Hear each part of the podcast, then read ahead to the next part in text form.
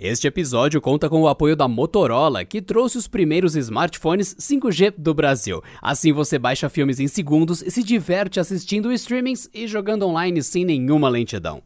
Conheça a família 5G da Motorola.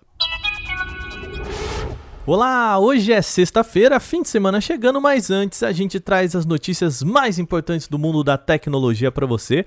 No episódio de hoje a gente tem até macaco jogando videogame. Ficou curioso? Então não sai daí, vem comigo!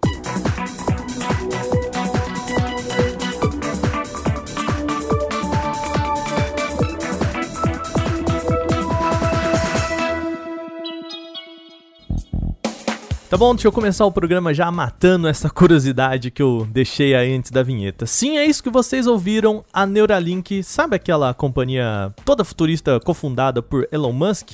Então, ela mesma, a Neuralink, compartilhou um vídeo em que mostra um macaco jogando videogame usando apenas a mente para isso.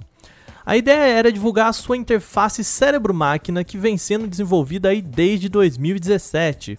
Aí eles usaram um animal chamado Pager, que recebeu um implante desses e agora é capaz de manipular um jogo usando apenas o cérebro.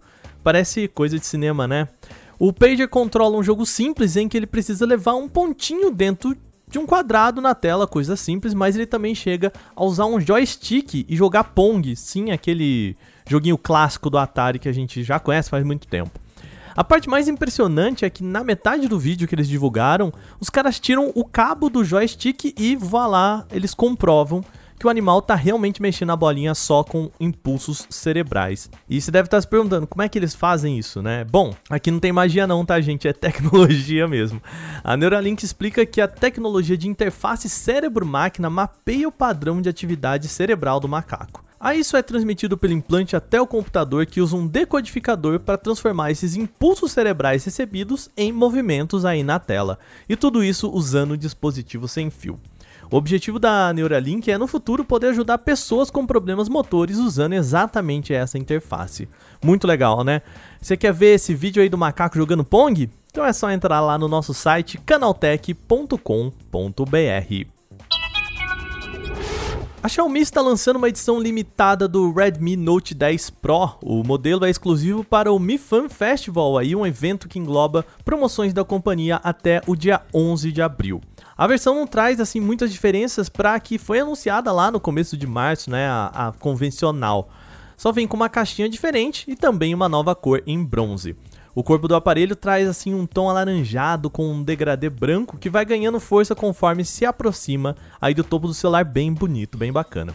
De resto, ele mantém as características da versão convencional, então é tela de 6,67 polegadas em AMOLED e também com atualização de 120 Hz e além dos quatro sensores aí na parte de trás para fotos, que eu sei que vocês adoram, e uma bateria bem robusta de 5020 mAh com carregamento rápido de 33 watts. Essa versão é válida agora no festival, viu? Então só vale até domingo aí pelo preço sugerido de R$ 3.219,99 à vista. Fica a dica, hein? Tem muita gente que acha que internet é terra de ninguém e bom, a gente está aqui para mostrar que não é. Um americano de 48 anos chamado Jason William Sister foi condenado a 12 anos de prisão por tentar comprar armas químicas pela internet usando bitcoins. Ele buscou sites da Dark Web para entrar em contato com dois supostos vendedores e na segunda tentativa foi rastreado pela polícia e preso.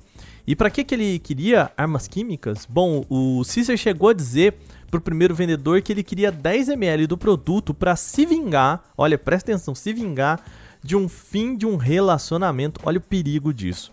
Na segunda tentativa, ele tentou comprar mais ainda. Dos 10 ml, ele pulou para 300 ml do mesmo produto que a polícia não divulgou qual é, mantido aí em segredo. Aí o Cícero já estava sendo monitorado a polícia, bom, e foi pego. E no caso, esses 300 ml aí de, desse líquido misterioso seriam capazes de matar até 300 pessoas. Para pegar o Cícero, os policiais enviaram um pacote falso à casa dele e encontraram outros materiais na casa do rapaz. Nos Estados Unidos, o desenvolvimento, compra ou posse de armas químicas de qualquer natureza é um crime federal, por isso o Cícero foi preso. Então fica a dica aí, hein? A história mostra que essa lenda de que pode tudo na Dark Web, bom, isso aí não é exatamente verdade. Alô, usuários do iPhone, agora vocês podem ter um gostinho do que é ter um aparelho Android sem precisar trocar o seu smartphone, né? Se você quiser ter essa experiência, é claro. Calma, não que a Apple liberou o sistema operacional da concorrente, não é isso que a gente está falando aqui não. A ideia é outra e vem da Samsung. Ela lançou um web app chamado iTest, em que qualquer usuário de iPhone pode experimentar como é a navegação de um Android. Claro, a gente está falando aqui da versão modificada pela própria Samsung. A experiência faz parte de uma campanha promocional da fabricante lá na Austrália, mas pode ser acessada por todo mundo. Pelo iTest dá para experimentar aí uma navegação básica, alguns sons de notificações, animações e outras várias ferramentas. Dá até para você simular ligação, ver mensagem e um tutorialzinho ali de fotografia. O nosso repórter, o Igor Almenara, usou a tecnologia em um iPhone SE e diz que a demonstração, ó, nas palavras dele, em abre aspas, é bem fiel à experiência real, mas não se encaixa aí perfeitamente na telinha do iPhone SE que ele experimentou. O teste está disponível aí via web app e ocupa bem pouco espaço no smartphone, então vale experimentar, né? Você que é fã da Apple, vai que você gosta do Android. Será? Tá topa, topa encarar essa? Vamos lá. É só entrar lá no nosso site canaltech.com.br. A Microsoft está testando uma nova técnica bastante curiosa para resfriamento de data centers. É que hardwares usados nesse setor tendem a aquecer demais por conta do processamento e demanda de trabalho.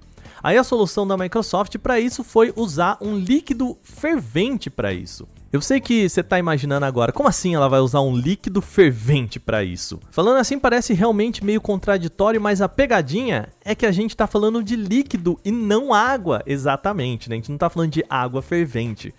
Aí esse líquido ele ferve a 50 graus Celsius, diferente da água, né, que ferve aí em temperatura, né, na CNTP, que a gente fala a 100 graus.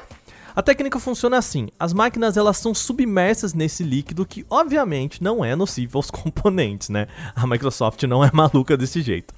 E como esse líquido está fervendo, ele evapora e bate na tampa da câmara onde ele está e condensa de novo. E aí no momento que ele volta para esse estado líquido, é que a dissipação de calor acontece e mantém os equipamentos ali a 50 graus, o que é uma boa temperatura quando a gente fala aí desse tipo de hardware. E que líquido misterioso é esse aí que evapora aos 50 graus? A Microsoft não diz do que se trata, mas só garante aí que não faz mal para as máquinas que estão em seus data centers. Mais uma vez o Canal Tech News chega ao seu fim, mas antes, lembrando, a gente sempre passa aqui que vocês podem falar comigo pelo podcast canaltech.com.br. Vai lá, manda um e-mail para mim em podcast canaltech.com.br canaltech.com.br, lembrando, né? Canaltech com CH no final. É, pode mandar seus comentários, sugestões e eu vou dizer para você, a gente lê tudo e responde por lá também, tá? Esse episódio foi roteirizado, editado e apresentado por mim, Wagner Waka, com a supervisão de Patrícia Gnipper. E também contou com reportagens de Douglas Siriaco, Ramon de Souza, Renan da Silva Dores, Felipe De Martini e o já citado Igor Almenara. Lembrando, hoje é dia de sextar, então a gente faz aquela pausa pro final de semana e volta só na segunda-feira. Então, aquele bom final de semana para todo mundo. A gente se vê na segunda. Até lá.